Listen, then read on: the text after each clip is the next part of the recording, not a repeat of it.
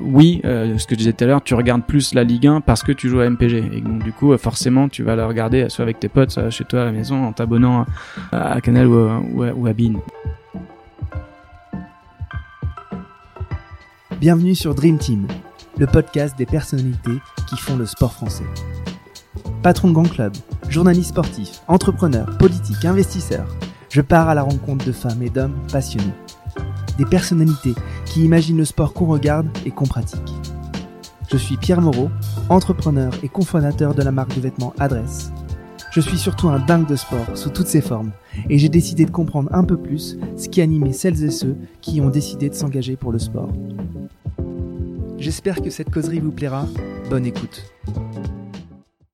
Bonjour et bienvenue dans ce nouvel épisode de Dream Team. On va parler de Fantasy League aujourd'hui, un phénomène qui rassemble des millions de pratiquants dans le monde entier et en France. Euh, la Fantasy League, c'est un peu l'opportunité de se la jouer comme Zidane au Real de Madrid ou comme Didier Deschamps avec l'équipe de France. Vous constituez une équipe virtuelle qui vous fait gagner des points selon les performances réelles des joueurs que vous mettez dans votre équipe. Euh, et vous êtes en compétition avec d'autres entraîneurs virtuels qui font de même, mais je vais peut-être sans doute laisser mon invité expliquer et préciser tout ça. Euh, pour comprendre ce phénomène, j'ai l'honneur de recevoir Benjamin, qui a cofondé euh, le leader français, Mon Petit Gazon.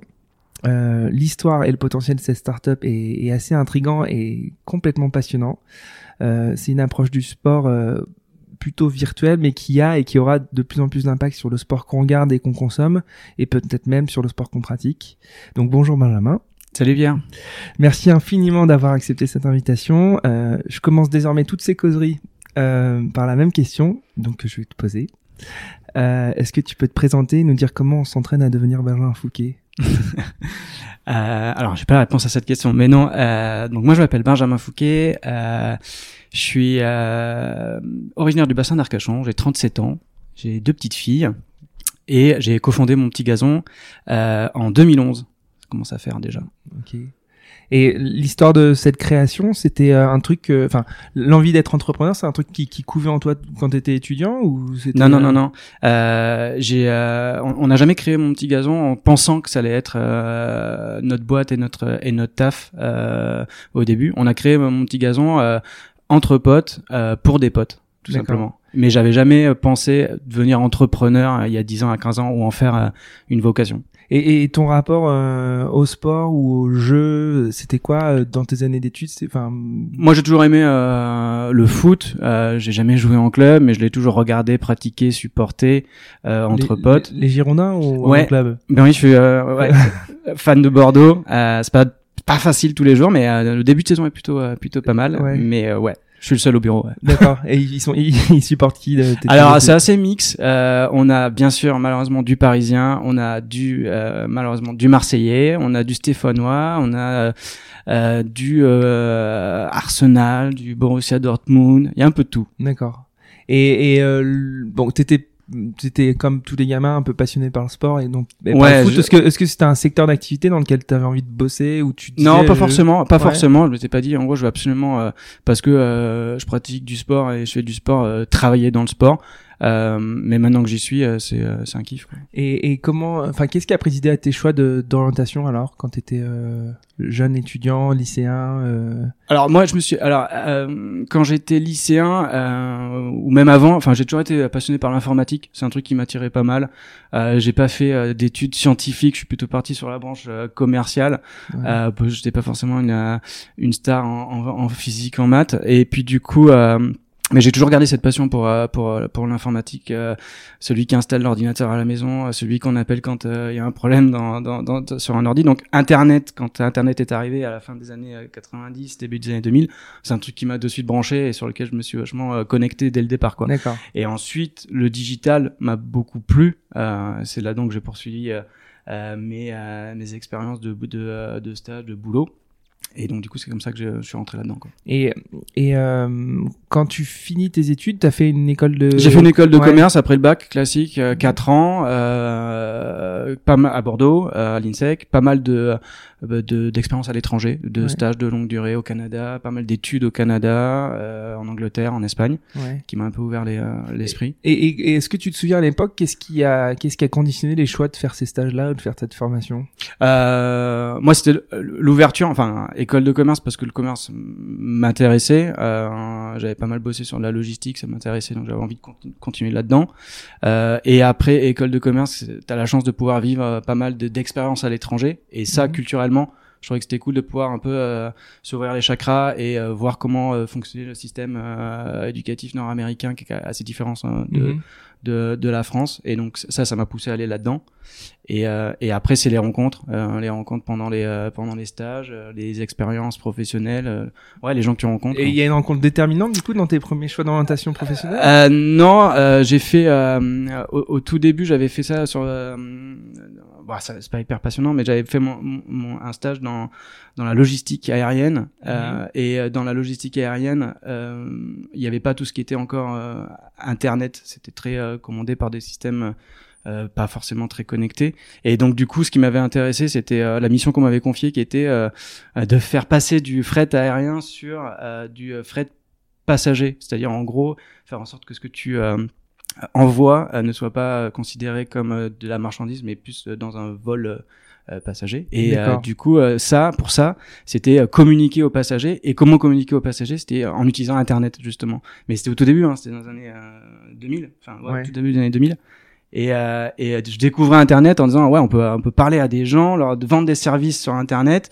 Et, euh, et euh, leur faire profiter d'offres, c'est canon, donc on va continuer là-dedans, quoi. D'accord. Et ensuite, euh, j'ai fait euh, un autre stage dans euh, une agence de marketing digital, qui était au tout début de, pareil, de l'ère l'ère du digital en 2004. Et là-dessus, en gros, ça a été ma première boîte vraiment d'agence marketing dans laquelle je me suis dit, Tu- ouais, euh, Tu parles de Mille Merci Ouais, ou tu passes ça, D'accord. ouais. Parce qu'avant Mille Merci, t'as as refait de du fret ou t'as refait de l'aérien non, non, non, non, c'était euh, dans le cadre de mes études, quoi. D'accord, ok.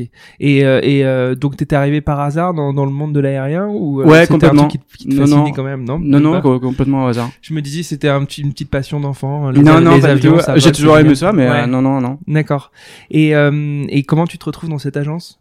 Alors comment je me retrouve? Je postule euh, en stage euh, et pour la petite histoire, euh, ma femme avait fait son stage aussi là- là-dedans en me disant ah c'est cool, c'est une petite agence, c'est plutôt cool, postule. Et effectivement, je passais un entretien, ils m'ont bien aimé et, euh, et au final j'y suis resté euh, 14 ans quoi. Ouais, ouais.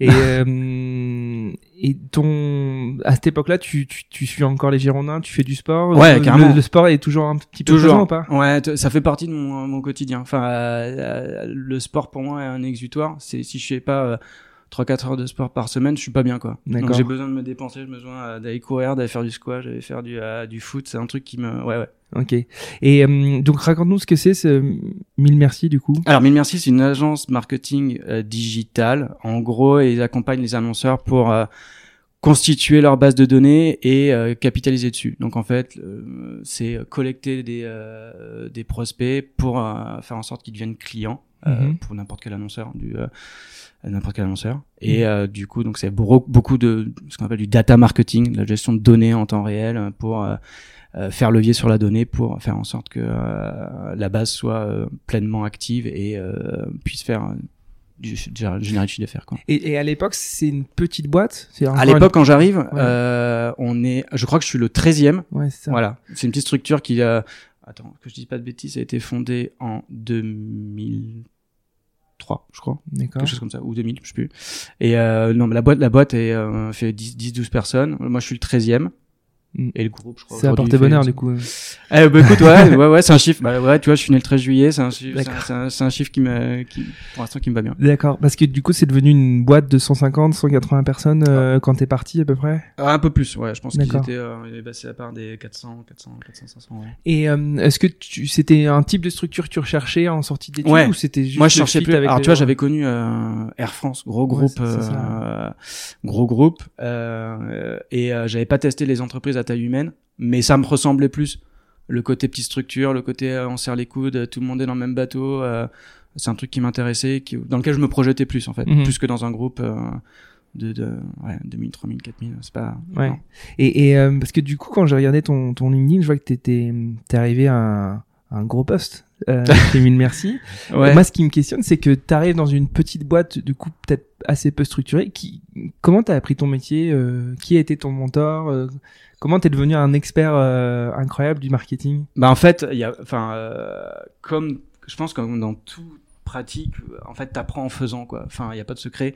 Faut mettre les mains dans le cambouis, il faut apprendre et il faut écouter, il faut observer, il faut se renseigner, il faut, faut, faut, faut pas hésiter à, à, à, à ouais. À, à s'auto enfin à, à s'auto apprendre s'auto ouais. former quoi c'est c'est ça pour moi c'était euh, c'était clé j'ai toujours eu un esprit curieux euh, j'aime beaucoup observer j'aime beaucoup écouter et euh, donc tu pompes un peu à droite à gauche euh, ce que tu peux ce que tu peux pomper. Et puis euh, tes expériences le fait que tu euh, rencontres tel ou tel client tel ou tel annonceur qui t'explique sa problématique. L'agence a ce pouvoir magique entre guillemets de pouvoir te confronter à euh, n'importe quel secteur d'activité. Donc c'est plutôt cool de se dire que tu euh, tu passes du luxe euh, au euh, transport aérien au à la grande conso ou à la grande distrib. Et donc du coup t'apprends vachement vite quoi. T'avances Mhm. plus vite quoi et, et donc, tu, tu montes pas mal les échelons et tu Ouais. restes du coup 13 ans ou 14 ans, comme tu disais. ouais Euh, c'est finalement assez rare dans nos âges Ouais. de rester aussi longtemps dans une boîte. Bon après ça fait partie de la génération, hein, je pense. Enfin nous, euh, oui oui c'est c'est c'est rare. Euh, Aujourd'hui, il serait inconcevable qu'un jeune Ouais. te dise euh, je reste euh, 15 ans dans la même boîte. Mais même, même à l'époque, non? Ouais, alors euh, il y avait une certaine fidélité parce que euh, euh, parce que ce que ce que tu découvres et ce que tu apprends euh, te motive tout simplement. Enfin, euh, euh, j'avais pas de courbe euh, de régression ou de stagnation. Enfin, d'année Mhm. en année, euh, euh, la boîte grandissait, du coup, euh, j'avançais plus vite et du et, et du coup, il y a pas de raison euh, d'aller voir ailleurs, quoi. D'accord. Même si tu as des opportunités tous les jours. hein. Enfin, Ouais. Parce que du coup, tu es devenu un spécialiste du, du data marketing. Ouais. Euh, et t'as as pris, euh, t'as pris, t'as pris la responsabilité de tout le market de la boîte. Non, alors ils- on, on était scindés en plusieurs pôles marketing. euh, en gros, bah, enfin, euh, mais euh, bah, il y avait trois, quatre, trois, quatre directeurs marketing et je faisais euh, partie de ces trois, quatre là. D'accord. Et euh, c'est chez Mille Merci que tu rencontres tes Ouais. associés? Ouais, ouais, tout à fait. Euh, Grégory et Martin, euh, je les rencontre. euh, pareil, euh, bah, Grégory, il était arrivé euh, euh, six mois avant moi, et euh, Martin est arrivé euh, un ou deux ans après, je pense, ou quelque chose comme ça. Et euh, tu, tu, enfin, vous, vous devenez amis sur la base du projet ou vous Non. étiez déjà amis? Comment ça s'est passé euh, on, cette on devient amis parce que dans une petite structure, tout le monde se connaît. Et quand quand t'as des quand t'as des centres d'intérêt communs, en l'occurrence le foot, euh, les sorties, euh, nos âges, euh, Mhm. on était dans le même fit quoi. On, on se ressemblait et du coup, euh, ouais. Enfin, Et, et euh, à quel moment, il enfin, il y en a un qui vient avec une idée, il se dit ça serait cool qu'on fasse un truc à trois. Non, non, non, Qu'est-ce qui s'est passé Alors, en fait à la base, on jouait à un jeu euh, qui s'appelait Fanta League, qui était Ouais. un jeu de fantasy euh, plus plus complexe et plus proche de ce que peut ressembler à un football manager. Ou, ou, euh, enfin, pour ceux qui connaissent pas, en gros, c'est euh, un jeu euh, technique dans lequel, en gros, tu incarnes un entraîneur, mais euh, dans lequel tu vas vraiment gérer en profondeur euh, tous les aspects d'un club de foot. Mhm. Et euh, donc on jouait à ce jeu qui était qui était assez drôle et on s'est dit en fait euh, pourquoi on créerait pas notre propre jeu avec nos propres règles Mhm. et beaucoup plus simple euh, et beaucoup plus fun? Parce que ça restait un truc assez lisse sans sans sans ton éditorial sans bonus sans sans, sans marrant quoi sans, Mhm. sans, sans quelque chose qui me fait kiffer Donc ça, ça, à la pause café, vous dites, euh, putain, j'ai joué ce week-end. euh, C'est Bah, on y joue de plus en plus, on y joue de plus en plus. trop chiant, faut qu'on fasse un ouais, il nous manque des trucs, euh, on, euh, on pourrait plus s'amuser, il devrait faire ça, on devrait faire ça, euh, et du coup, bah vas-y, on crée le nôtre en fait. Mhm. On crée Et c'est quoi le déclic? Enfin, il y a, y a un, un momentum où on se dit, allez, on y va? Non, non, il y a pas un momentum particulier. Il y a, euh, il y a, euh, il y a euh, une rencontre, un- un- une après-midi à une terrasse d'un bar euh, avec trois pintes et, euh, et et on y va quoi. C'est les dangers de l'alcool. Ouais. Et euh, et il y en a un qui qui, qui, qui, qui a- qui avait plus la fibre entrepreneuriale que que d'autres ou? Euh, plus, ouais, peut-être que Martin est plus leader dans le sens où euh, c'est lui qui bouge les lignes et c'est lui qui euh, qui déclenche le truc. À ce moment-là, je pense que ouais. D'accord. Et donc, c'est, c'est- comment ça se passe la genèse? C'est que une fois qu'on se dit qu'on est sous et qu'on s'est dit on y va après ces trois pintes, euh, comment vous créez le chemin pour y arriver? Euh, on part de zéro, on part d'une feuille blanche. Euh, on part d'une feuille blanche. Euh, alors, on est au début des euh, 2011. Euh, 2011, t'as euh, zéro. Euh, euh, si t'as l'App Store qui est sorti il y a deux ans, t'as pas le Play Store. Les applications, si tu veux, c'est pas un truc phénomène de, de fou. Donc on part sur un site web en disant bah on va faire notre site web. Mhm. Donc site web des euh, plutôt années 2000. C'est euh, c'est Gre- c'est Greg qui euh, qui monte ça euh, d'une main de maître, qui est qui, qui, a, qui a codé le premier site. Euh, mais du coup voilà pas- un site pas responsive, euh, donc euh, pas adapté sur les mobiles, euh, mais qui fait euh, qui est ultra fonctionnel et qui fonctionne quoi, comme nous on a envie. Et mais euh, avant de lancer le produit, vous dites il y a un marché, c'est sûr ou c'est juste Non, pas du tout. C'est juste Non, non, la non. passion de trois gars. On construit le jeu pour dire en gros euh, on, on, on va faire ce, ce jeu pour nous, nos potes, Ouais. et ceux qui veulent venir viennent tout simplement quoi. Ok. Pas d'analyse de marché, on fait ça Non. sur fond propre. non parce qu'on fait ça on fait ça en mode euh, side project en plus de nos tafs. Tu vois on se dit pas en gros on lance une boîte et euh, et on y va.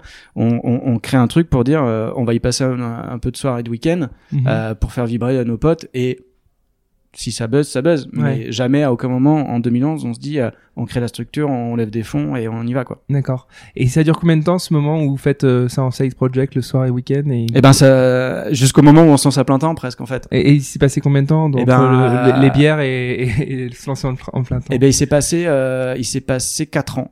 4 Ah, ans. quand même. Ouais, 4 5 ans ouais, 4 ans.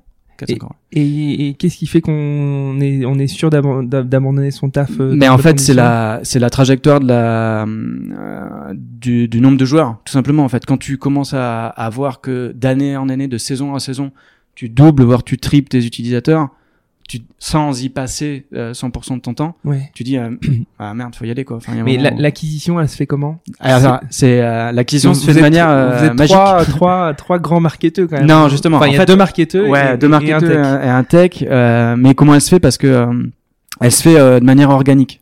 C'est un, un des euh, succès d'MPG, c'est qu'on n'a jamais Tu euh, peux expliquer ce que c'est organique? Organique, Euh, pardon, euh, bouche à oreille. D'accord.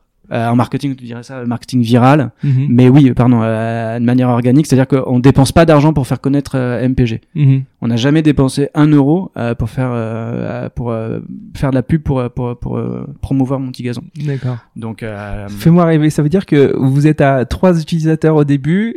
non, on Jusqu'à part pas- combien d'utilisateurs euh, sans, sans payer un sou d'acquisition? Alors là, on est parti euh, de notre bande de potes et notre réseau parce qu'on avait tous un petit réseau, euh, notre le- notre club de foot, nos potes dans le digital, nos gens, nos potes qui, qui Ouais. regardent le foot.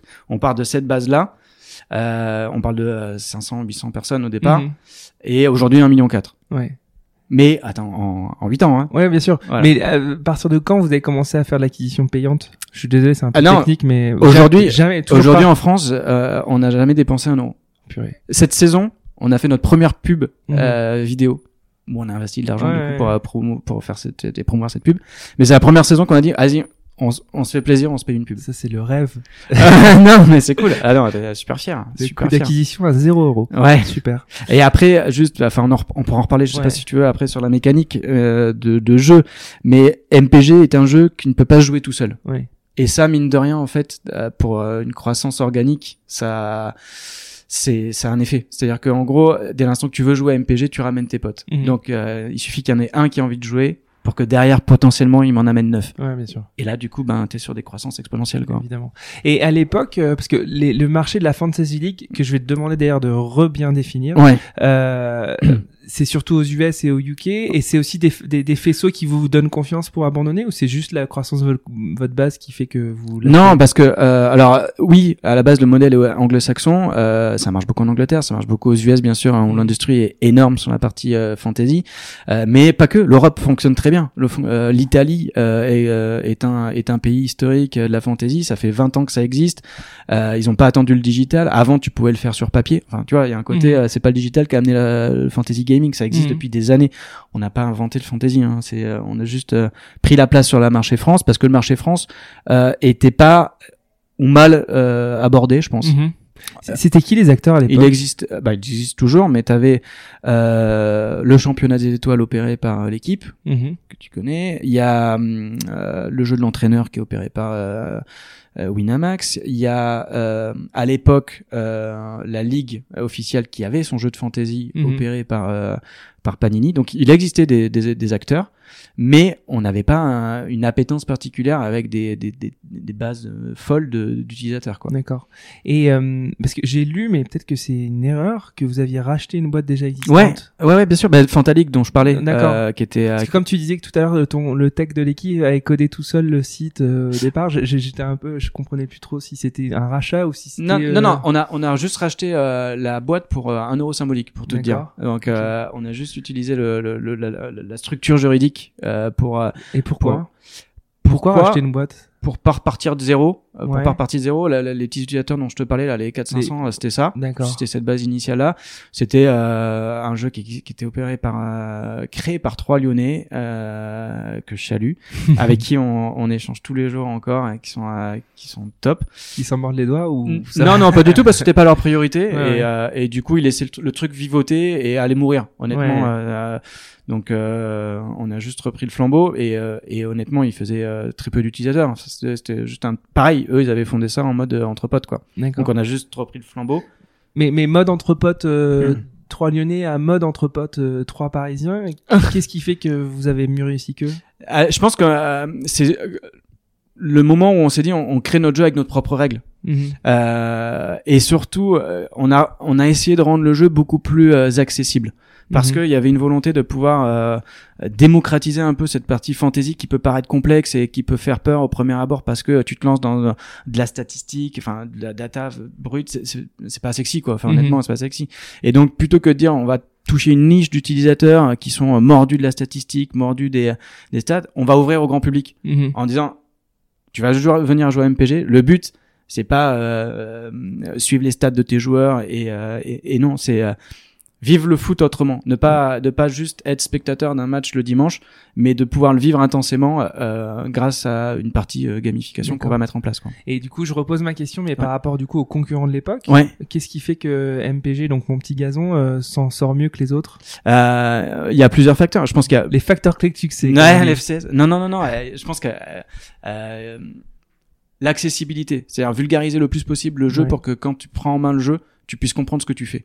Moi, si je peux rajouter quelque chose, en effet, je suis un utilisateur de MPG et de FPL, euh, de Fantasy Premier League. Euh, vous, vous avez un ton Voilà, la patte extrêmement- éditoriale est- extrêmement segmentante, mais Ouais. du coup, euh, On parle à nos utilisateurs ouais. comme on parlerait à nos potes. Ouais. Et ça, mine de rien, en fait, quand t'as une marque qui, qui s'adresse à toi de cette façon-là, Mhm. ça change un peu le, euh, la donne et ça change un peu le, le rapport que t'as par rapport à cette marque et à ce jeu au Et final. vous avez vraiment réussi à capter de manière éditoriale euh, les, les interactions qu'on peut avoir euh, quand on parle du foot, quoi. Ouais, ben bien sûr. Après, on rebondit sur la culture foot française et donc Mm. du coup, euh, oui, on prend parti d'être un peu le troublion, le, le jeu qui se prend pas trop au sérieux et qui, qui, qui rentre pas dans, dans. On n'est pas un média, on n'est pas, tu vois, c'est c'est Mm. important pour nous. D'accord. important.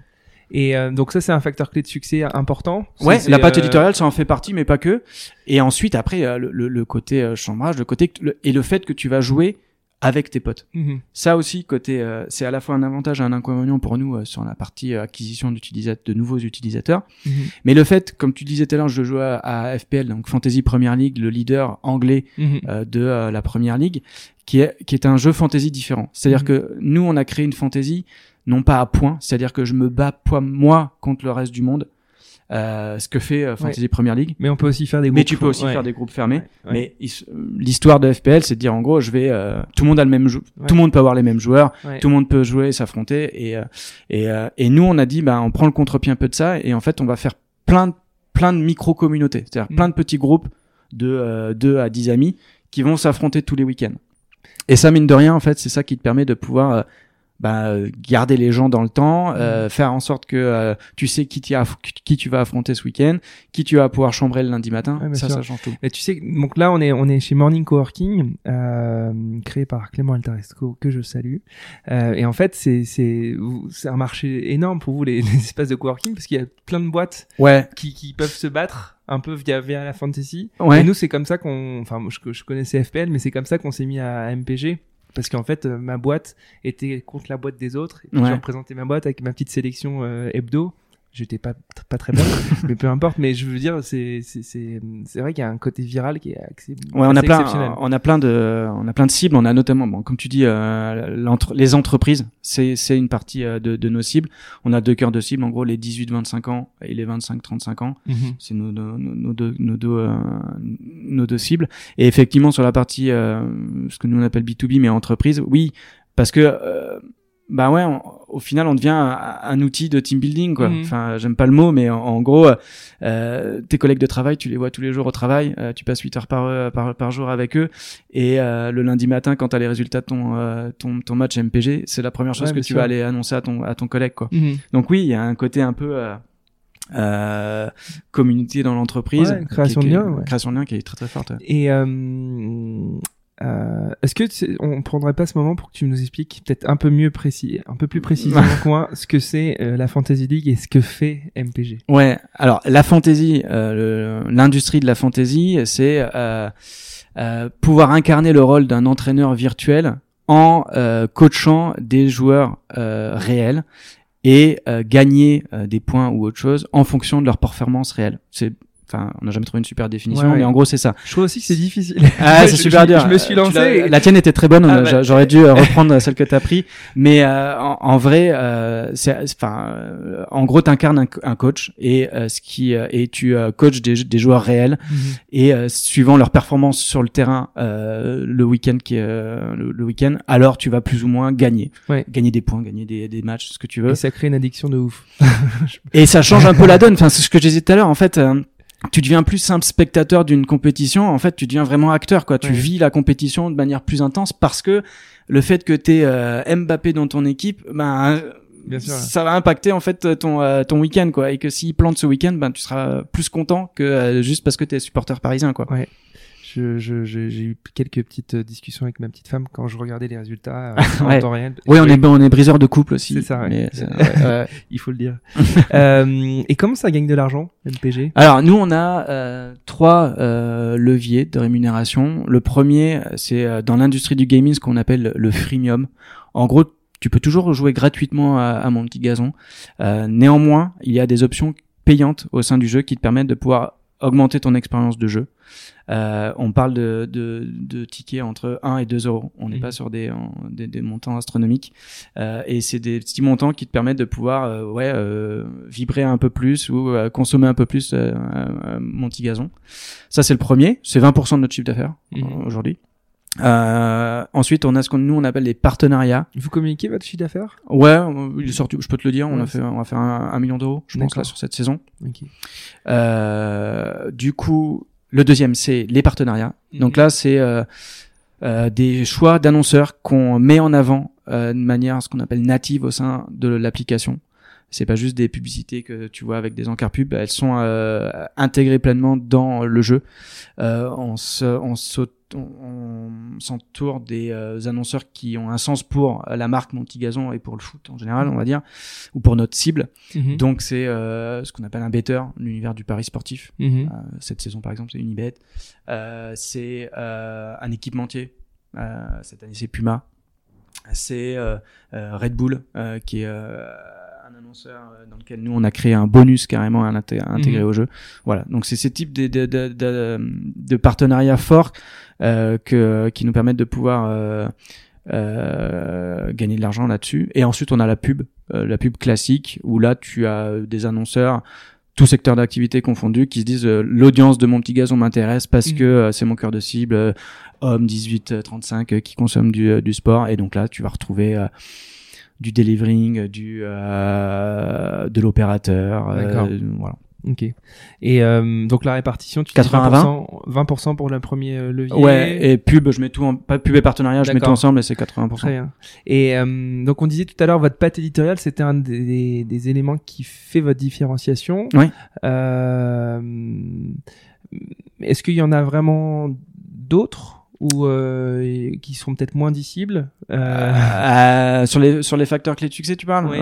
Euh, non, après nous, on avait fait nos armes dans notre dans l'agence marketing digital, donc le fait de manipuler de la donnée, de manipuler euh, euh un site web ou une application, c'est des choses qu'on savait faire. Donc Mhm. l'exécution après, euh, on- est loin d'être parfait, Mhm. euh, je te- mais euh, euh, les réflexes marketing de euh, bonne relance au bon moment avec le bon message, c'est des trucs qu'on sait faire. D'accord. Donc, euh, on- euh, en tant qu'utilisateur, tu le vois peut-être pas, mais euh, envoyer la bonne push notification au bon moment avec euh, le bon contenu. En tout cas, je pense que vous avez un taux d'ouverture qui, est, qui doit être Ouais. assez exceptionnel parce que moi qui n'ai pas forcément beaucoup de temps, je les ouvre tout le temps. Ouais. Et, et je me dis, j'aurais pas dû l'ouvrir.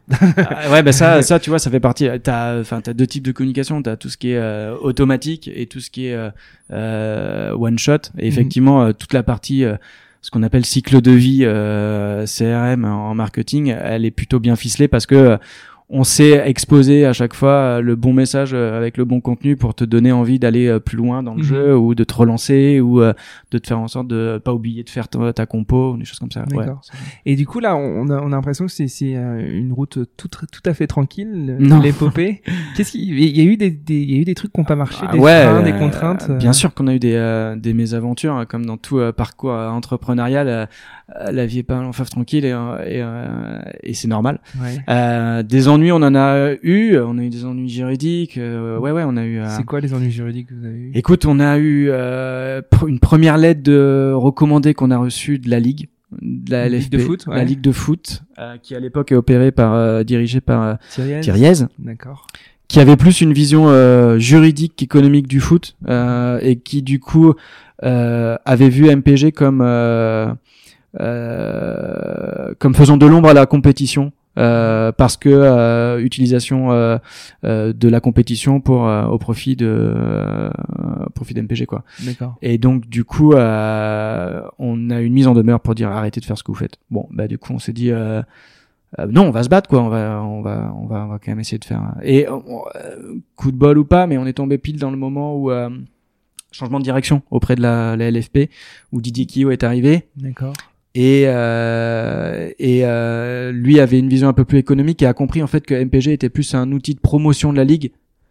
Parce que, enfin, en toute humilité, je pense que les gens consomment plus la Ligue 1, on regarde plus la Ligue 1, parce que, euh, Parce Ils ont une équipe MPG. Ouais. ouais. On y reviendra sur ce, sur- Ouais. parce que c'est- c'est c'est- c'est un potentiel incroyable même pour le mouvement sportif. Bien sûr, bien sûr, bien sûr. Ouais. Et donc du coup, euh, il a vite compris ça, ce qui était plutôt cool. Euh, Pour la petite anecdote, euh, le, le premier rendez-vous avait commencé en disant euh, "Écoutez, euh, mes enfants jouent à MPG, donc on va trouver un, un terrain d'entente." Donc quand tu pars comme ça, tu dis bon, c'est cool, alors, euh, on va trouver une solution.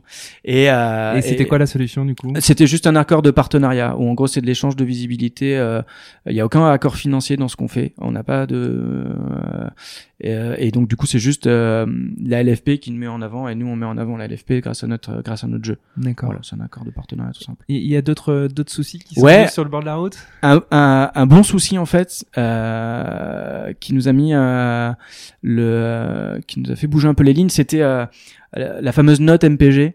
Euh, Mhm. En gros, en fait, les performances statistiques de chaque joueur euh, créent une note. Euh, mais cette note-là, nous, on l'a créée from scratch. C'est un Mhm. algorithme que que vous avez que- créé que- que- qu'on a créé. Euh, et donc, du coup, en fait, si tu veux, au début, on prenait les notes de l'équipe. Ouais. On avait besoin d'un d'un référent euh, Tu peux de juste performance. peut-être dire pour ceux qui connaissent pas forcément. Ouais, Alors l'équipe ouais. note chaque week-end. Note chaque week-end les, les, les, euh, les performances de chaque joueur qui joue sur le terrain. Ouais. C'est des journalistes qui font ce travail. C'est euh, subjectif, on va dire. Mhm. parce que euh, le journaliste euh, va regarder dans le terrain euh, les, les, euh, les, les 22 joueurs et va dire en gros euh, ce jour-là à 7, ce jour-là à 8, ce jour-là à 4 en fonction de ses performances. Euh, ça va de, de 0 à, à, à 10, 10 Mhm. étant très rare, 0 étant euh, jamais non plus.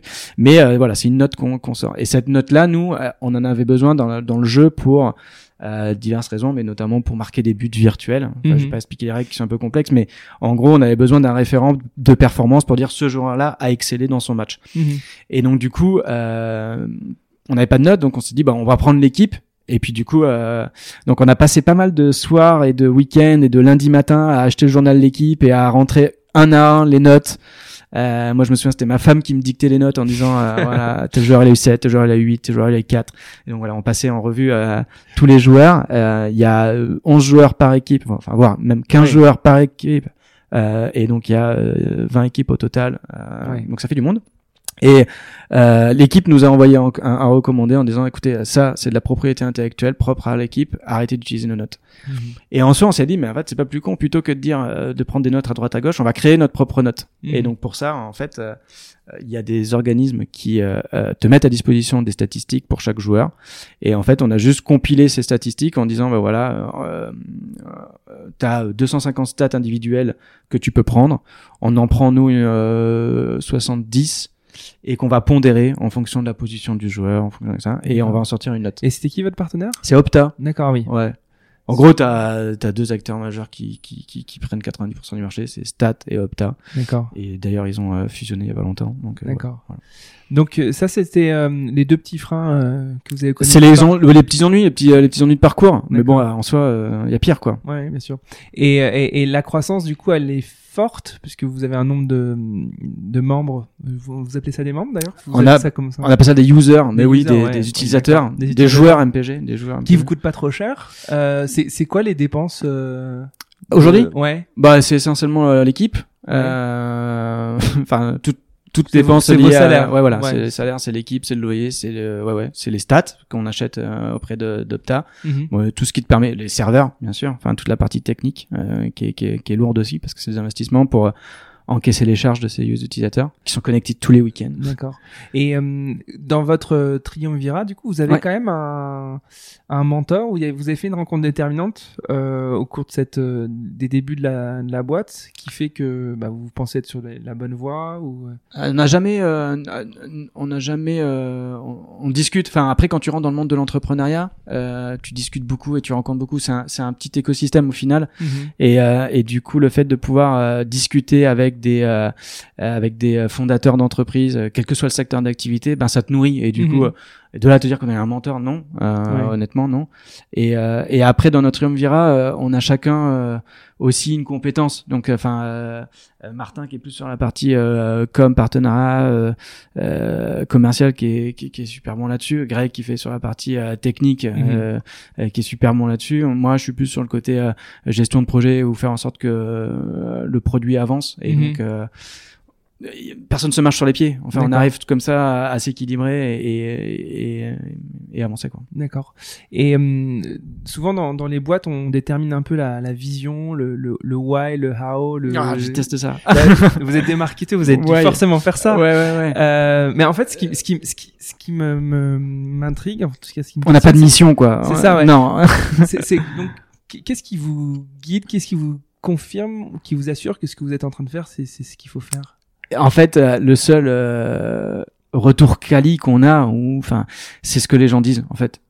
Euh, et ça, nous, on, le- on, on le prend énormément au niveau du support. Le support, le, enfin, le SAV, no- notre service client, Mhm. c'est notre source première, notre, notre oreille première pour prendre la température sur euh, comment va MPG quoi. Mhm. Et, euh, et le fait de pouvoir euh, recevoir des centaines de, de, de, de, de mails tous les jours, quel que soit le, le, le sujet, que ce soit un problème technique, que ce soit un- dans la masse, il y a toujours un mail juste merci, un mail juste anecdote de ouf, un mail Mhm. juste qui dit euh, bravo, voilà. Et ça, euh, je l'ai pas vécu dans d'autres entreprises parce que j'ai pas eu de, j'étais pas confronté à comment marche mon service, mais mon produit, mais euh, le fait de l'entendre et de le voir tous les jours nous conforte dans le fait que euh, on va dans la bonne euh, direction quoi ou en tout cas le produit tel qu'il est euh, fonctionne et est adopté quoi D'accord. Mais vous, vous déterminez quand même une espèce de trajectoire où dans cinq ans vous vous dites euh, vous voulez être là ou Non, il y, a- y même pas une vision qui est un peu écrite et partagée. euh, non on n'a pas de valeur on n'a pas tu vois c'est pas Ouais. écrit au mur tout ça euh, non non on n'est pas on n'est pas comme ça euh,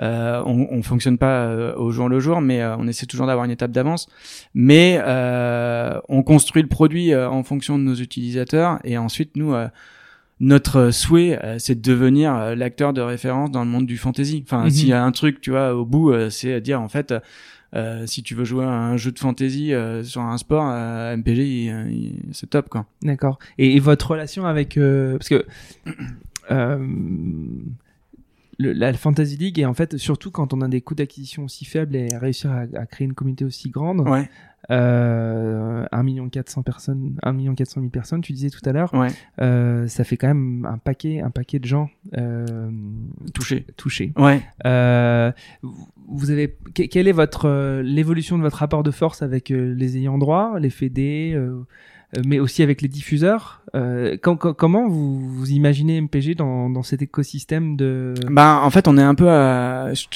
je disais tout à l'heure, on est un peu un troublion aussi parce que euh, on n'est pas un média, on n'est pas euh, un acteur du betting, euh, de- du Paris du pari sportif, Ouais. pardon. Euh, tu vois, et le fait d'être à la frontière un peu de tout ça, parce qu'au final, bah, on a une audience, euh, donc de- les gens, euh, les gens nous demandent plein de choses sur le foot et euh, on, sans, sans qu'on ait une carte de presse. Mhm. Euh, on n'est pas un acteur du pari payant parce qu'on fait pas de pari payant. Néanmoins, ça reste du pari entre potes parce que tu paries sur les performances de tes joueurs, même Mhm. si ça reste gratuit. Donc le fait d'être euh, autour de cet écosystème nous donne aussi auprès des clubs.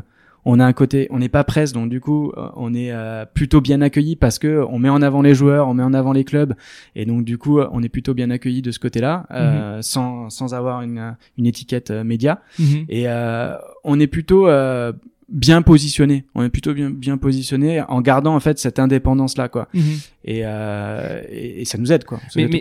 Mais via votre euh, via MPG, vous vous permettez à des gens de consommer euh, du football? Ouais, tout à fait. Euh, et vous arrivez à mesurer le nombre de gens que vous vous amenez vers la consommation du Bah, je sais football? pas, on, fait pas d'études, euh, on fait pas d'études poussées euh, avec des panels pour te dire en gros euh, un joueur sur deux MPG euh, regarde euh, va au stade ou euh, regarde son match sur Canal ou sur Bein. Enfin, Mhm. ça on a on n'a pas la stat à la Matrix. Euh, tout ce qu'on sait, c'est que euh, oui, euh, ce que je disais tout à l'heure, tu regardes plus la Ligue 1 parce que tu joues à MPG et donc du coup, euh, forcément, tu vas la regarder euh, soit avec tes potes, soit chez toi à la maison, en t'abonnant euh, à Canal ou, à- ou, à- ou à. Donc, Et euh, c'est pas un truc que vous avez mesuré de manière euh, hyper analytique, ça? Non, parce qu'on n'a pas vocation à devenir en fait euh, acheteur des droits de diffusion euh, dans, dans, dans, dans 10 ans. C'est- des sommes Ouais. qui ne sont pas. Ouais, non, mais justement, je, me- je, je- c'était une question. C'est votre, enfin, vous dans le dans le dans la bataille de la diffusion, Ouais. euh, c'est quoi votre euh, rôle à jouer? Non, notre rôle à jouer, c'est vous demain. amenez potentiellement 1 400 000 Ouais, euh, bien sûr. téléspectateurs, Mais nous, on- spectateurs. Ouais, mais on n'est qu'un relais. En fait, si tu veux, euh, nous euh, demain, tu vois, si dans l'application MPG, tu pourrais suivre ton match en direct avec des partenariats, quel que soit le diffuseur, ce serait canon, quoi. Mhm. Ce serait canon. Mais euh, voilà, aujourd'hui, je pense que les les euh, les diffuseurs euh, ont intérêt à toucher notre audience et ils le font. Ouais. Ouais. C'était un. je- en fait, je, je disais à mes à mes copains avec qui je jouais à MPG et à FPL que j'allais te, te rencontrer. Et euh, ils disaient que ça serait génial d'avoir un multiplex rien qu'avec tes joueurs. ouais, ce serait canon. Ouais, Et euh, donc je te file l'idée. Tu tu- Ouais, tu ouais. t'émerdes avec Canal et Bean. ouais ok. Mais- Très bien. Je note. Je note. Et euh, Vincent, si tu nous écoutes, c'était ton idée. Euh, mais, mais du coup, euh, moi, je suis toujours un, un peu, euh, je me questionne toujours sur le- le- l'impact de- d'une pratique, donc qui est pour l'instant virtuelle, sur bon, d'une part la consommation du sport qu'on regarde, mais Ouais. aussi sur le sport qu'on pratique. Ouais. Est-ce que vous savez si euh, vos copains, enfin vos copains, vos utilisateurs, pardon, euh, qui étaient au début vos copains, euh, est-ce qu'ils jouent, est-ce qu'ils font plus de sport depuis qu'ils font MPG Est-ce qu'ils pratiquent ou- plus de foot? Euh, J'en sais rien. Je sais pas te dire. Ouais. En revanche, euh, il y a toujours un dénominateur commun de dire en gros on euh, joue au foot ou on regarde du foot entre potes ou on joue à MPG entre potes. Et, et ce côté un peu euh, euh, micro-communauté en fait, euh, il, il est partout quoi. Il est Mhm. partout. Il est dans ta pratique, il est dans ta consommation, il est dans ta ouais. Donc euh, mais te- de là te dire euh, si euh, si MPG fera euh, rapproche les gens euh, et pour pour jouer au foot ou pour faire plus de foot euh, je, Ouais, je peux te dire hein. impossible de, Je sais pas savoir. Euh, et du coup, dans, dans ce, dans cette euh, dynamique, vous êtes un peu apporteur d'affaires finalement. Quand, quand vous amenez des gens à jouer, à consommer du foot, Ouais. vous apportez euh, des consommateurs à la ligue de foot. Ouais, bien sûr. euh, Est-ce que euh, tu vous observez aux US ou, ou, euh, au- en Angleterre euh, des acteurs de la Fantasy League qui ont pris une place tellement prédominante qu'ils sont complètement intégrés dans la chaîne de valeur des, des diffuseurs ou des ayants droit. Est-ce que c'est- que c'est un modèle qui, que vous suivez ou? Chaque euh, chaque ligue euh, officielle de sport euh, a désormais sa fantaisie. D'accord Euh, c'est un truc qu'on voit partout. Euh, Dès l'instant qu'on veut rentrer dans un pays euh, pour voir un peu comment euh, est le marché de la fantasy, on s'aperçoit très vite que un, t'as deux, trois, quatre acteurs majeurs euh, qui sont déjà établis. Euh, ça c'est la première chose. La deuxième chose c'est que la ligue officielle a systématiquement déjà son jeu. Mhm. quoi qu'il arrive. Et trois, euh, Et qui est apporté en marque blanche par un opérateur Ouais, comme vous. ouais, voilà. Euh, un, un Electronic Arts opère euh, FPL que tu disais l'heure, en. Angleterre, euh, la Barclays Premier League. Euh, voilà, Marca. euh, alors c'est mon troisième point de dire en gros. Et systématiquement, ce qu'on s'aperçoit aussi, c'est qu'il y a toujours ou souvent un média fort collé à la fantasy. Pour faire le parallèle entre le- la brique média et la brique jeu, D'accord. pour que tu le, le contenu euh, média et le jeu euh, au même endroit. Et ça, c'est pas un, un levier de diversification et de, de croissance pour vous? Alors euh, le média français euh, est très euh, voilà enfin on n'a pas vocation à, à, à devenir un l'équipe quoi euh, Mhm. qui est très fort aujourd'hui lancer un média euh, tu vois embaucher des journalistes faire une pige euh, créer une rédaction euh, voilà, c'est euh, Bien sûr. l'argent quoi Mais vous avez racheté pour un euro symbolique une boîte qui. Ouais. bah écoute, s'il y a une rédaction qui écoute et qui euh, avec plaisir mais euh, il existe déjà des rédactions fortes après on est plus dans une logique de partenariat de dire en gros comment euh, comment euh, faire en sorte que tu puisses consommer un média au sein d'MPG par un échange de visibilité Mhm. que la donnée après soit à droite et que ou à gauche et qu'on l'intègre c'est c'est plus une problématique euh, technique et, et partenariale on va dire plutôt Mhm. que voilà on n'a pas vocation à, à recréer et, et recréer du contenu euh, sport D'accord. quoi Et du coup, tu disais, euh, là, tu disais que toutes les ligues dans même différents sports Mm. commençaient à avoir leur fantasy league. ouais Vous, vous souhaitez vous diversifier sur d'autres sports? T'as deux, euh, t'as deux trajectoires possibles. Euh, deux trajectoires possibles, c'est soit en gros euh, tu creuses ton sillon dans le foot et tu te dis en gros euh, je deviens euh, l'acteur majeur de fantasy gaming euh, dans le monde euh, sur euh, le foot, euh, ou euh, autre trajectoire, euh, le côté euh, multisport. Et, euh, et après euh, réécrire un peu la recette magique pour que euh, le jeu MPG foot soit adaptable à tous les autres sports co, Mhm. rugby, handball, basket. euh, Mhm. et ça marche, ça marche très bien. Enfin, euh, aux États-Unis, euh, tous les sports, euh, que ce soit la NFL, la NHL, sont des sports co et, et, et, cartonnent en fantasy quoi. Mhm.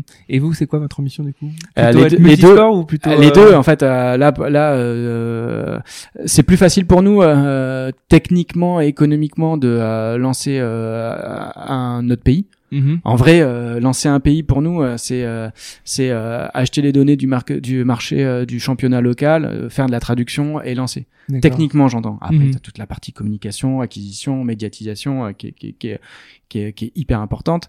Mais techniquement, euh, c'est plus facile de lancer un, un nouveau pays. Maintenant, après, euh, tu te confrontes à toutes les ouvertures de marchés internationaux, euh, les concurrents, euh, la diversité locale, etc. Alors que euh, créer un nouveau sport aussi, ouais, c'est quelque chose qu'on a envie de faire euh, et potentiellement, mais qui prend plus de temps. D'accord. euh, qui, est- qui est plus loin à créer parce que tu repars un peu d'une feuille pas blanche, mais euh, toute la logique du foot n'est pas applicable au rugby ou euh, ou, euh, ou hand, ne serait-ce que par les règles, ne serait-ce Mhm. que par tu vois. Et vous avez jamais été approché par des petites fédés? Si si, euh, des- pour la créer, si ouais. si si ouais ouais, ouais c'est euh, on a déjà eu des des, des ouais ouais Par sur le petite tennis, fédé, le j'entends en, non, non, des en- en fédés, nombre de licenciés. Hein, Oui, mais- oui, oui. Mais bah non, non, mais euh, je pense que euh, ouais, ouais.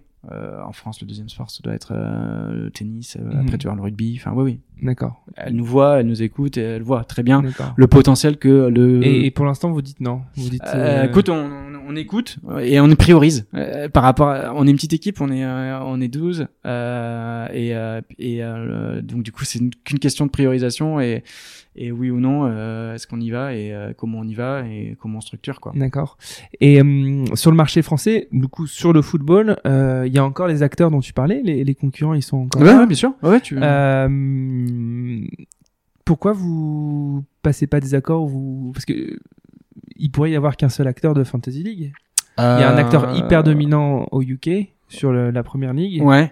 Euh, pourquoi le- la, la fragmentation est encore un... enfin même si vous avez pris une, une place de leader mais c'est Ouais, la compétition c'est toujours bien euh, Ouais. bien pour un marché. Enfin, je suis pas pour euh, le monopole euh, sur euh, sur euh, sur quelque- quelconque marché. C'est bien de créer de la, de la diversité et puis euh, et encore une fois, on n'est pas. euh, Enfin, chaque jeu a sa patte, chaque jeu a ses règles et et l'un n'empêche pas. Tu peux très bien jouer à MPG et jouer à côté sur un jeu de l'entraîneur si t'as envie quoi. C'est pas incompatible. Encore une fois, nous on est un, un jeu à part et on n'est pas de la fantaisie classique à point et rien ne t'empêche de d'aller jouer à un autre jeu à côté quoi. D'accord. T'as l'air quand même très optimiste sur tout ça. Est-ce qu'il y a des trucs qui te rendent un peu pessimiste ou ou des choses que vous craignez? Euh, non, qui, enfin, euh, aujourd'hui on a une place de leader, mais euh, on n'est pas intouchable. Enfin, euh, euh, tu crains toujours euh, l'opérateur, le le gros acteur qui arrive avec une compétence et qui met un gros chèque sur la table et qui dit ben voilà, j'ai une solution, je la diffuse au monde entier et, Mhm. et, et, et merci de l'adopter quoi. Ça existe. Enfin plus t'es gros, euh, plus euh, plus tu peux manger. euh, et donc du coup, ouais, c'est ce l'arrivée d'un risque-là, gros acteur, l'arrivée ouais. d'un gros acteur, on la craint tous les tous tous- tous- tous- les jours quoi. Parce qu'il n'y a pas de barrière à l'entrée? Vous avez créé une barrière à l'entrée finalement avec votre votre Par la ton- taille. votre votre Par la- éditoriale, votre euh, Ouais, mais le ton c'est pas votre euh, maîtrise euh, le, le- de la data. Ouais, ouais, le ton ne fait pas que euh, que, que le jeu. Euh, les gens euh, tiennent aussi parce que je te dis, il y a, y a ce côté un peu micro communauté et le fait que bah tu- ce que tu veux avant tout c'est c'est niquer tes potes quoi. Et donc, et ça ça a pas de valeur quoi. Enfin quelle que soit sûr. la manière dont tu parles, en gros l'important c'est battre ton pote quoi. Mhm. Et, euh, et, et, euh, et ça, c'est un avantage concurrentiel dans la mécanique de jeu. Mais rien ne t'empêche, enfin, tu vois, c'est pas, c'est pas déposé, euh, rien n'empêche un acteur de, de, de recréer cette même euh, fibre euh, Mhm. communautaire, quoi. D'accord.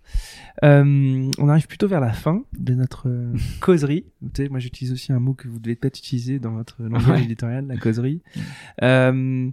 Bah, pour pour l'ensemble des acteurs du, du sport, 2024 c'est une date qui, qui résonne un peu comme le firmament du sport français. Ouais. Est-ce que vous, c'est quelque chose qui vous anime, sur quel, quelque chose sur lequel vous travaillez? Euh, Il y a un objectif 2024 au sein d'MPG Alors non, je te dis, euh, déjà, on raisonne même pas à six mois ou un an, donc euh, quatre ans pour nous, ça paraît euh, très lointain.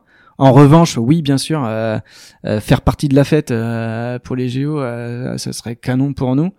Euh, très compliqué de créer en fait euh, un jeu euh, sur une compétition qui dure euh, pas longtemps.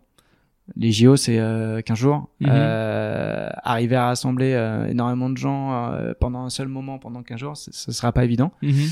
On a des coups d'essai là-dessus. On a on a créé euh, un autre mini-jeu qui est euh, mon petit prono, euh, qui sont plus sur les compétitions internationales. Mhm. Pareil, qui, qui sont euh, qui durent qu'un mois, euh, Coupe du Monde, euh, Coupe d'Europe. Euh, plutôt ce format-là. C'est des Mhm. trucs peut-être qu'il faut qu'on imagine. Alors on n'y est pas encore, hein, tu vois. Donc, euh, mais euh, pourquoi pas euh, Mon petit prono euh, JO 2024, euh, ça peut être marrant euh, Ouais, de ouais. parier en gros sur qui va gagner la médaille d'or, et qui va gagner. Ouais, c'est un canon. D'accord. Mais euh, c'est très lointain. Pierre, tu me parles d'un temps. d'un- d'un- d'un- Bah, je sais pas. Je, je sais pas pourquoi je, je- je suis toujours soucieux de savoir quelle est la vision des gens que je rencontre. Non, euh, mais c'est, c'est- c'est- ça va être un beau moment. C'est un beau Ouais. moment de sport et euh, et, et, euh, voilà. Enfin, parier sur les performances des sportifs. Enfin, c'est les JO quoi. Euh, donc du coup, euh, non, non, euh, on aura peut-être un, jeu- un rôle à jouer quoi. D'accord. Euh, les petits conseils euh, que tu donnerais avant de se quitter. Bon, comme toi, tu t'écoutes beaucoup de podcasts. Tu sais que parfois on termine les podcasts par euh, Ouais. cet instant pédagogie. Euh, en tout cas, moi, je voulais, je voulais aussi proposer ces, ces petits moments pédagogie. Qu'est-ce que tu conseillerais à, à une femme ou un homme qui a envie de s'investir dans dans le monde du sport? Dans le monde du sport, déjà connaître l'écosystème parce que euh, il est pas compliqué à comprendre. Euh, Il n'y a pas énormément d'acteurs. Enfin, quel que soit après le, le sport. euh, Il n'y a pas énormément d'acteurs et c'est plus facile de rencontrer des gens dans un petit euh, secteur et euh, donc euh, rencontrer les gens. Il y a des su- super incubateurs qui existent sur le sport. Enfin, euh, tu Mhm. Vous étiez passé par le tremplin? Non, pas du tout. On n'y est pas allé, on n'a pas voulu y aller. On... Il y a des bourris qui courent qu'on nous a refusé, mais non, pas du tout. D'accord. Euh, on n'a jamais postulé, on n'y est jamais allé. Ok. Mais voilà. Euh, c'est quoi ta définition de la Dream Team? La Dream Team, euh... bah c'est euh, la Dream Team, c'est l'équipe de rêve fondée sur les meilleures individualités qui savent travailler ou euh, ou s'entraîner ou euh, faire une compétition ensemble. Ouais. et, et dans ta boîte, tu penses que Est-ce qu'on a une Dream Team Oui. Ouais, on est une Dream Team. Le- non, mais que, et, et- et dans, dans vos recrutements, vous arrivez à construire les, les, les conditions de le recrutement de cette Dream Team? Là, bah là, enfin, euh, on essaye de, de recruter les gens euh, qui euh, qui nous ressemblent et qui avec qui on a envie d'avancer et qui ont la même euh, envie que nous, quoi. Euh, après, on reste une boîte tech, hein, donc euh, tu vois, qu- qu- ouais 70% de l'équipe c'est des développeurs. Hein, D'accord. Mais euh, Et est-ce que la passion pour le foot ou le sport, c'est un driver de votre euh, c'est pas un prérequis pour euh, postuler D'accord. pour euh, être chez nous. Euh, malheureusement, ça transpire tous les jours les murs le foot euh, au boulot. Donc si t'es euh, si t'es pas fan ou si t'es euh, ou euh, ou si tu détestes ça, les journées peuvent être un peu compliquées. Mais euh, non non, nous on adore les profils. Au contraire, tu vois, si on peut avoir des gens qui s'éloignent le plus possible du foot euh, pour faire en sorte que euh, qu'elles nous donnent des conseils ou qu'elles nous guident sur euh, comment faire, à fond, à fond. D'accord. Autre petite question, est-ce que tu pourrais nous, nous dire c'est quoi le, ton top 3 ou top 5 majeur des rencontres qui ont été un peu importantes pour toi? Tu vas me dire tes associés, mais déjà ça, ça fait Ouais, euh, donc déjà t'en as deux. Ouais, bah, Non, mais Martin et Greg, c'était une rencontre euh, euh, top parce que euh, quand tu rencontres des amis, euh, tu te dis jamais euh, je vais bosser avec eux quoi. Euh, et donc du coup, au final, euh, l'aventure qu'on vit, euh, ça fait ça fait ouais, ça fait 15 ans qu'on se connaît. Euh, et maintenant, on bosse ensemble tous les jours quoi. Et vous engueulez parfois ou? Ouais, tous les jours. Ah non, mais tous les, enfin, euh, on n'est jamais d'accord quoi. D'accord. Mais c'est ça qui est, euh, c'est ça qui est Et top. comment quoi. vous faites pour vous départager? Écoute, euh, Qui a le bouton rouge? Il y a du euh, Shifumi, il y a du euh, non non mais il y a, y a euh, chacun a chacun a déjà on respecte l'expertise de chacun. Si euh, si Martin dit euh, sur ce partenaire il faut y aller euh, et, euh, et il faut faire euh, comme ça, euh, on va y aller. Euh, si Greg dit euh, techniquement euh, euh, il faut qu'on fasse ce choix-là parce que euh, c'est ça qui marche en, en ce moment. Et euh, si moi côté produit je dis euh, voilà les problèmes, la problématique qu'on a en ce moment, il faut que ça devienne un chantier prioritaire euh, on l'adopte quoi. D'accord. Mais euh, non, mais les décisions on les prend au quotidien et euh, honnêtement, si on était tout le temps, tout le temps, tous les trois d'accord sur tout, ce serait chiant quoi. Donc euh, voilà. Mais je pense que c'est dans tout entrevenir avec ton associé. J'imagine que tu t'engueules tous les jours. Ouais. Euh, non, mais, euh, beaucoup moins qu'avant. beaucoup Mais on- ouais, je sais pas. Ouais. c'est ah, parce qu'on vieillit après. Tu, tu, tu, lâches les combats quoi. Ouais, c'est possible. Euh, et ju- juste sur la, tu disais toujours tout à l'heure que vous faisiez à peu près un million d'euros de chiffre d'affaires. Euh, c'est une boîte qui est rentable. C'est une boîte qui est rentable depuis euh, depuis euh, cette année. Depuis cette année, on est euh, un peu plus qu'à l'équilibre. Mais voilà, pas plus, pas moins. Et vous levez des fonds? On a levé des fonds Ouais. il y a deux ans. Ça. Euh, on a levé un million d'euros. Euh, C'était notre première levée de fonds. Euh, Et elle a servi à quoi cette levée de fonds? Elle a sort, elle a servi à fonder l'équipe et médiatiser. En gros, en fait, euh, il y a deux ans, euh, on était trois, quatre, et euh, voilà, le fait de- d'embaucher, ça coûte de l'argent et il fallait lever des fonds. On aurait pu s'autofinancer, et- mais euh, on a fait le choix de la, la lever. Quand on a fait la levée, euh, au final, euh, c'était cool parce que c'était aussi des rencontres, c'était un exercice super intéressant et, et, euh, on Et- regrette pas quoi. D'accord. Et vous avez levé à part- après de partenaires qui sont spécialisés dans le sport ou Alors, pas du tout? Quand on a levé, en fait, euh, comme tout euh, entrepreneur, on est d'abord allé voir les fonds, Mhm. les, ce qu'on appelle les VC, euh, les venture capitalistes, qui étaient, euh, qui nous ont reçus déjà, et euh, soit nous disaient qu'on était trop petits, soit qu'ils avaient déjà fait un dossier dans le sport, et donc du coup nous ont assez vite fermé la porte. Mhm. C'était pas plus mal parce que pour nous, au final, on s'est dit, euh, ben très bien, on va aller voir bah, des, des business angels ou des gens en gros qui, euh, à qui on, avec qui on a envie de, de, de bosser. Pas aller juste chercher euh, un apport capitalistique, mais juste aller chercher euh, à chaque fois une expertise, un Mhm. réseau ou autre chose quoi. Et aller l'histoire, voilà. Le smart money. Ouais, Smart Money euh, et Friends and Family aussi parce que ça faisait partie du euh, Love Money qui faisait partie du pot. Mais euh, c'était cool parce que du coup on a pu rencontrer des gens et à chaque fois on a mis euh, on a pris dans le tour les gens euh, avec qui on avait envie d'avancer et c'était cool. D'accord. Et hum, autre question, est-ce que vous, comment vous assurez de progresser? De progresser? Ouais. Ouais. Vous, euh, les associés, enfin toi en particulier, mais. Euh, alors, ben moi, comment je progresse déjà au quotidien avec l'équipe parce que euh, c'est eux qui nous font progresser. Enfin, en gros, euh, quand tu leur donnes une problématique, c'est eux qui, qui savent l'adresser et donc du coup, euh, ils savent comment faire. Enfin, on, on prend pas des gens pour euh, dire ce qu'il faut faire, mais euh, c'est bien aussi d'embaucher des gens pour te dire ce Mm. qu'il faut faire toi. Mhm.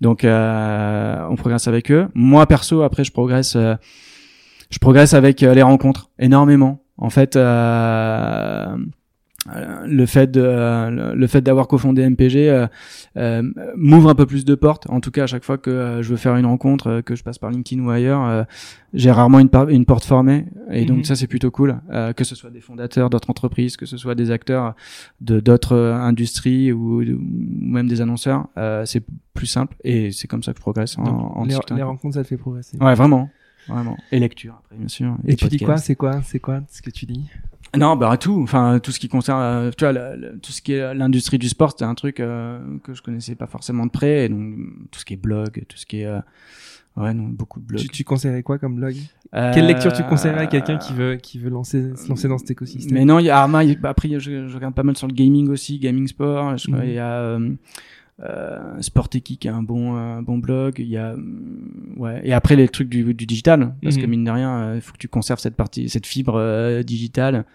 Et donc du coup euh, les classiques blog du modérateur. D'accord.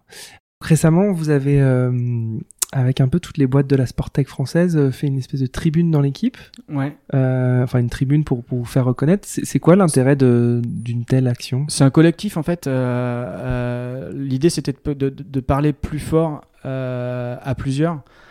Tu es toujours plus entendu et plus écouté quand tu montes à, à 50 versus tout seul de ton côté. Donc l'idée c'était de réunir les forces pour parler d'une seule et même voix. Mm-hmm. le sport en France, tu vois, ça reste quand même minime par rapport euh, à, à, tout ce que ça procure. Mhm. euh, et ça reste une industrie peu écoutée ou, mal écoutée et, euh, et à fort potentiel. Et à fort potentiel.